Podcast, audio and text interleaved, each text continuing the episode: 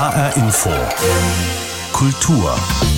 Mir als Direktor einer Kunsthalle ist es wichtig, nicht nur ein professionelles Zielpublikum zu erreichen, sondern ich möchte, dass viele Menschen sich damit identifizieren, eine Kunsthalle zu besuchen und sagen, wow, da habe ich was entdeckt, da wird der Begriff Kunst gehandhabt auf eine Weise, wie es mir persönlich gefällt, wie ich auch was mit nach Hause nehmen kann. Das ist Sebastian Baden.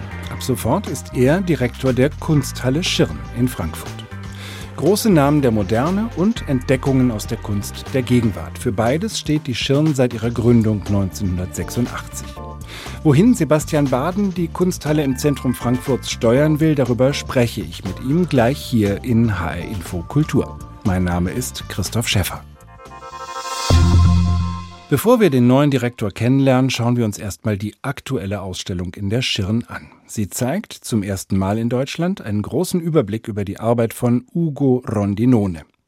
Der 1964 geborene Schweizer Künstler startet gerade so richtig durch mit seinen Planetenbildern, lebensgroßen Menschenfiguren, Betonskulpturen und Videoinstallationen. Lifetime heißt diese Ausstellung. Jan Tussing war für uns dort, hat Künstler und Kurator getroffen.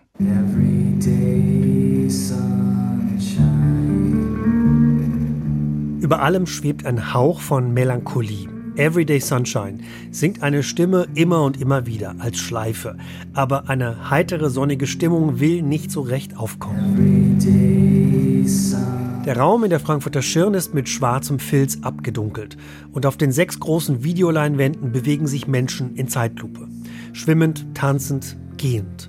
Was sie auszeichnet, sie sind in sich gekehrt und haben die Augen geschlossen. Der Schweizer Künstler Ugo Rondinone ist für seine erste große Gesamtschau in Deutschland extra nach Frankfurt eingeflogen. Die Stimmung der Melancholie kommt vielleicht daher, dass ich äh, betont langsame Arbeiten machen, also Arbeiten, die nicht eine Aktivität darstellen, sondern eher stille oder in sich gekehrt Stimmungen hervorrufen. Ugo Rondinone lebt in New York und ist für seine großen Skulpturen und Videoinstallationen bekannt. Der international renommierte Künstler bespielt die gesamte obere Etage der Schirn. Rund 80 Werke aus 30 Jahren Arbeit. An dem einen Ende der Galerie hat er riesige schwarz-weiße Bilder postiert, die einen Sternenhimmel andeuten. In der Mitte des Raums liegt eine Skulptur, ein lebensgroßer Clown, ausgestreckt auf dem Rücken. Sein dicker, runder Bauch lunzt unter dem Pulli hervor. Träumend, die Augen geschlossen. Im passiven Zustand sind wir für die Dinge um uns herum am empfänglichsten, sagt Ugo Rondinone. Er hat die Ausstellung als Parcours konzipiert. Also die ganze Ausstellung ist eigentlich eine Geschichte einer, einer Reise, einer Nachtreise, die in den Tag führt. Einen chronologischen Ablauf, was sich durch die Nacht alles abspielen kann. Und da kann sich bei Ugo Rondinone sehr viel abspielen. Eine Ausstellung wie ein Leben. Deswegen hat er die Ausstellung in der Schirn auch Lifetime genannt. Also Lifetime im Sinn einer wie übersetzt Lebenszeit und aber nicht ausschließlich auf eine menschliche Lebenszeit, sondern es gibt viele verschiedene Zeitlichkeiten, Lebenszeiten. Also eine Lebenszeit eines Baumes spielt sich anders ab als eine menschliche Lebenszeit. Der Künstler verbindet Themenpaare wie Zeit und Vergänglichkeit, Tag und Nacht, Realität und Fiktion oder Natur und Kultur. In der Rotunde gleich vor dem Eingang der Frankfurter Schirn hat Rondinone einen riesigen Olivenbaum hingestellt. Der Abguss eines uralten Baums aus Süditalien, der Heimat seiner Eltern. Mit einfachen Mitteln gelingt es ihm, eine eigentümliche, fast schon poetische Stimmung zu erzeugen, die einen sofort besetzt. Alle seine Werke haben einen autobiografischen Bezug, sagt Schirnkurator Bernd Ulrich über Ugo Rondinone. Also ich finde, ihn zeichnet etwas aus, was in der zeitgenössischen Kunst fast nicht mehr passiert. Und zwar sind das äh, relativ einfache Motive, einfache Bilder, die im Prinzip jede und jeder kennt. Ob das jetzt eine Sonne ist, ob das ein Regenbogen ist, ob das ein Sternenhimmel ist, ob das Uhren sind, ob das äh, Figuren, Clowns sind und so weiter. Das sind alles recht klare und einfache Bilder. Und das Besondere ist, was diese Bilder mit den Betrachtenden machen. Die Ausstellung in der Schirn ist in fünf Abschnitte unterteilt, die auf den ersten Blick nichts miteinander zu tun haben. Von den Sternenbildern und dem schlafenden Clown am Anfang geht es durch eine Gruppe lebensgroßer Menschen. Abgüsse von nackten Tänzerinnen und Tänzern, die in sich gekehrt auf dem Boden liegen oder sitzen, Erdfarben, Skulpturen aus brauner Erde und Wachs. Am anderen Ende der Ausstellung landet man schließlich in einem großen Raum voller Sonnen, gemalt auf riesigen Leinwänden, und von der Decke rieseln unaufhörlich weiße kleine Schnipsel wie Schnee. Ganz klar, Ugo Rondinones Werk in der Schirn verzaubert. Nochmal Kurator Bernd Ulrich. Das ist etwas, was ich in seiner Arbeit extrem schätze, dass man sich ohne Wissen darüber, ob das jetzt aus der Kunstgeschichte kommt oder aus jener, ob das mit seiner Person zu tun hat oder mit etwas ganz anderem, dass man diese Arbeiten äh, anschauen kann und etwas äh, empfinden kann, Resonanz in sich spüren kann. Lifetime, die Ausstellung mit Werken von Ugo Rondinone, ist bis zum 18. September in der Kunsthalle Schirn in Frankfurt zu sehen. Zum 1. Juli hat die Schirn einen neuen Direktor bekommen. Sebastian Baden heißt er.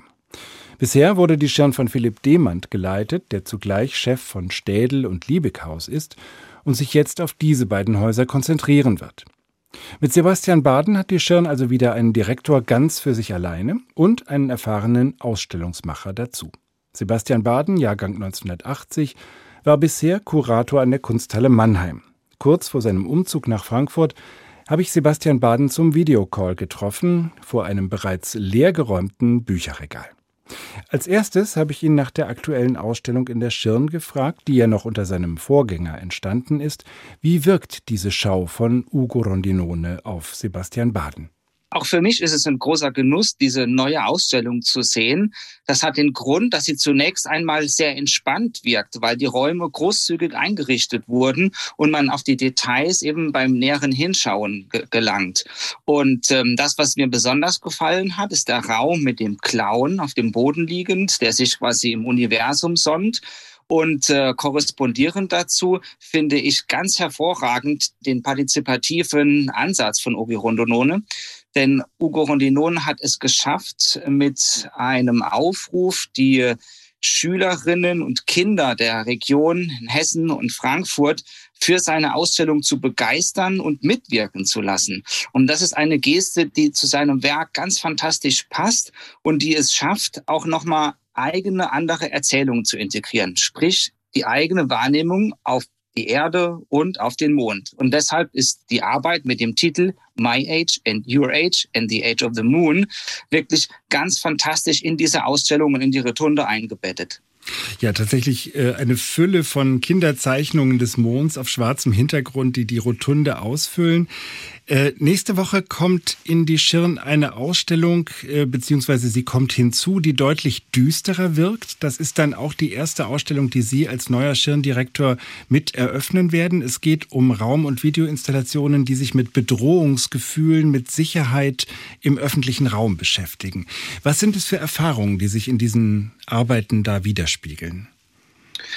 Der holländische Künstler Arnold Mick hat für die Schirn eine neue Videoinstallation geschaffen. Genau genommen werden zwei Videos gezeigt in einer Gegenüberstellung, die sich von ihrer Handlung her ergänzen. Und das für die Zuschauer Besondere ist, dass man erkennen kann, wie Menschen, in dem Fall sind das Schauspieler, in Polizeiuniformen oder in Uniformen eines Sicherheitsapparates sich bewegen, aber ungewöhnlich bewegen. Es ist so eine Form von Ohnmacht, von Chaos, von Unstrukturiertheit zu sehen, die genau genau dem entspricht, was wir eigentlich kennen von Polizisten in einem geordneten Aufmarsch. Und das macht die Arbeit von Arnold Mix so spannend, weil sie zeigt, dass eben auch etwas Menschliches hinter diesem sogenannten Sicherheitsapparat steckt und dass Ohnmacht und Macht ungleich verteilt ist, beziehungsweise auf beiden Seiten zu finden ist. Und in der neuesten Arbeit, die wir sehen werden, Threshold Barriers, sieht man eine Situation nach einer Demonstration, wo die Demonstrierenden die Überhand gewinnen. Und diese Asymmetrie, wer wird nach einer Konfrontation als Sieger hervorgehen, welche gesellschaftliche Macht ist wo verteilt. Und eigentlich sind wir ja alle Bürger, in diesem Fall, wenn wir von Deutschland sprechen, einer Demokratie, auch der Niederlande oder in Frankreich, wo das Video aufgenommen wurde. Und Arnold Mick zeigt hiermit ein europäisches Phänomen, wie also im öffentlichen Raum Demonstrationen Situationen wahrgenommen werden und wie wir aus der Perspektive der Kunst diese Wahrnehmung aber verändern können. Das heißt, es geht um die Neuordnung von bestimmten Machtverhältnissen im öffentlichen Raum. Das ist ja eine Ausstellung, die klar noch vor Ihrer Zeit als Direktor in der Schirn äh, geplant und kuratiert wurde. Sie waren bisher an der Kunsthalle Mannheim tätig, haben da aber zuletzt auch eine Ausstellung mit deutlich politischen Bezügen gehabt. Mind Bombs, visuelle Kulturen politischer Gewalt. Da ging es um Terrorismus von der RAF über NSU bis hin zum IS und die Frage, wie der die Bildwelten der Kunst geprägt hat. Was haben Sie da gezeigt in Mannheim?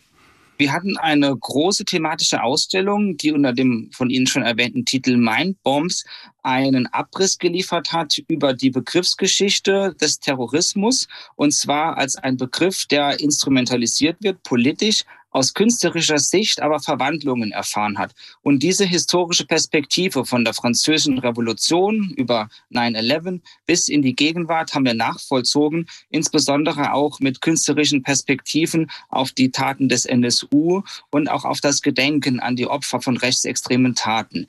Es war also wichtig, aus meiner Sicht als Kurator zusammen mit Künstlerinnen und Künstlern ein Programm zu entwickeln, das zeigt, dass Kunst immer politisch wachsam ist, dass es darum geht, eine Aufklärung zu betreiben, dass man Bildkritik bekommt, im Sinne eines Werkzeugkastens mit auf den Weg bekommt und dass es für alle Menschen zugänglich ist. Also die Wahrnehmung der eigenen Verantwortung in einem politischen Raum. Das war ein zentraler Gegenstand dieser Ausstellung. Hm.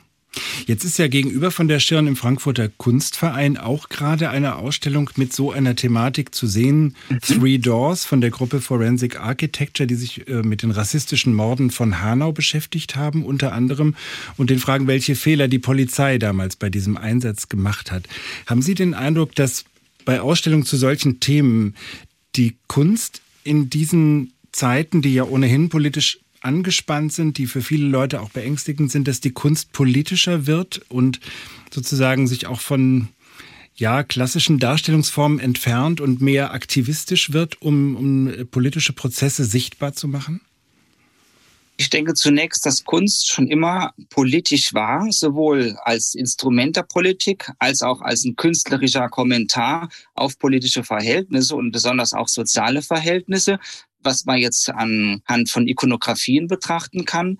Wenn wir in die Gegenwart schauen, ist festzustellen, dass Künstlerinnen und Künstler und Kollektive sehr dokumentarisch arbeiten. Und gerade im Frankfurter Kunstverein das äh, Kollektiv Forensic Architecture ist das in besonderem Maße. Wir hatten die Gruppe auch in unserer Mindbombs-Ausstellung, auch eine Präsentation der Initiative 19. Februar Hanau. Und ich finde das wichtig, dass Künstler zeigen, dass sie nicht nur fiktiv arbeiten, sondern auch dokumentarisch im Sinne einer Forensik und damit helfen, Prozesse aufzuklären. Also dort, wo wir als Bürger sowieso schon das Gefühl haben, hm, irgendwas stimmt nicht und wie kann ich hier an, an die Wahrheit gelangen.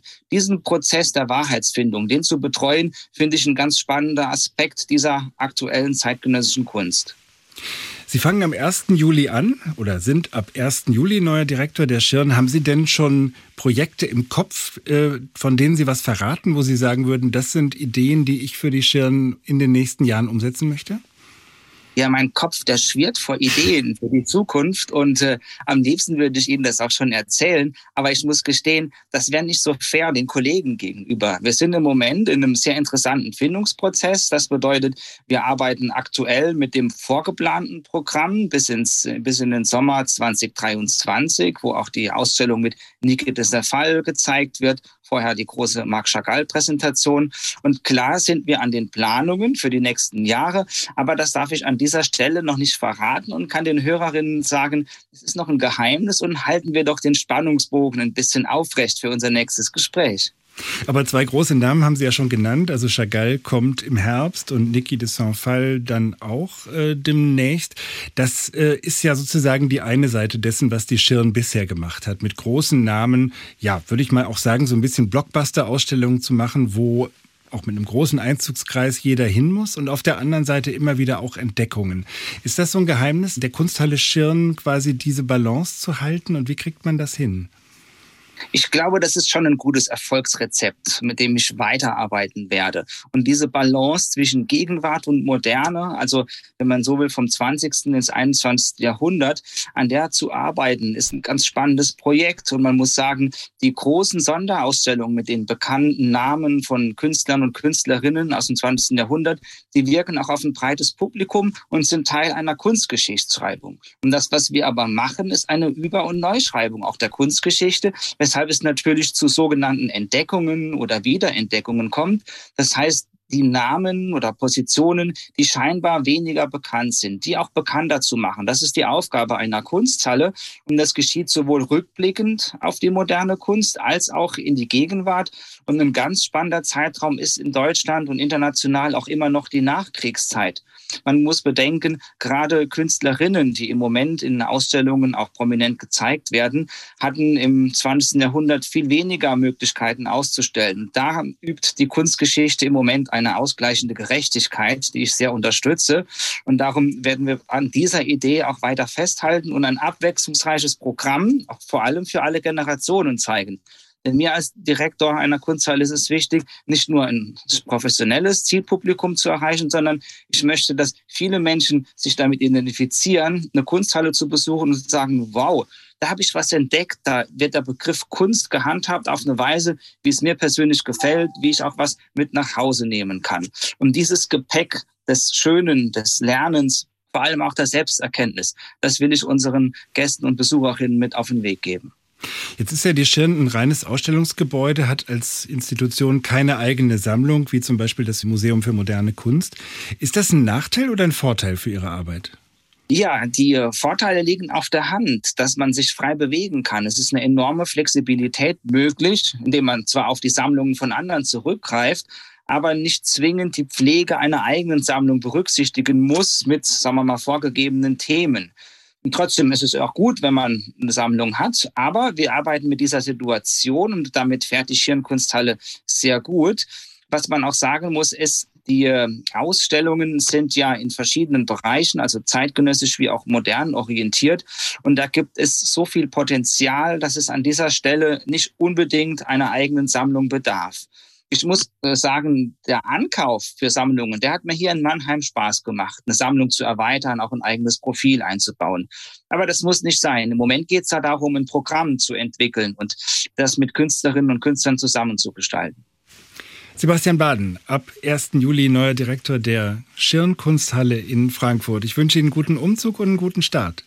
Vielen Dank, Herr Schäfer, für das nette Gespräch. Ab 7. Juli wird in der Schirn die Videoinstallation von Ernaut Mick zu sehen sein. Die Werke von Ugo Rondinone bleiben bis zum 18. September. Und als nächste Highlights der Schirn sind Marc Chagall im November und Niki de Saint-Phal im nächsten Frühjahr angekündigt. Nach so viel Kunst tauchen wir jetzt ab mit Hilfe des Films. Das Deutsche Filmmuseum in Frankfurt widmet sich ab diesem Wochenende den Unterwasserwelten im Kino. Im tiefen Rausch, so heißt diese Ausstellung. Jan Tussing schwimmt schon mal voraus. Hey, Fischfresse! Hast du was verloren? Underwater, Aquaman, Deep Blue und der weiße Hai. Poseidon, die Abyss, 20.000 Meilen unter dem Meer und natürlich der Fluch der Karibik. Über 500 Filme zeigt Kurator Michael Kinzer ausschnittsweise im Deutschen Filmmuseum in Frankfurt. Ich finde Wasser unglaublich faszinierend. Ich finde es auch angsteinflößend, was auch einer der Gründe war, warum ich mich mit diesem Thema auseinandergesetzt habe. Michael Kinzer führt durch die Ausstellung Tiefenrausch Film unter Wasser im Deutschen Filmmuseum.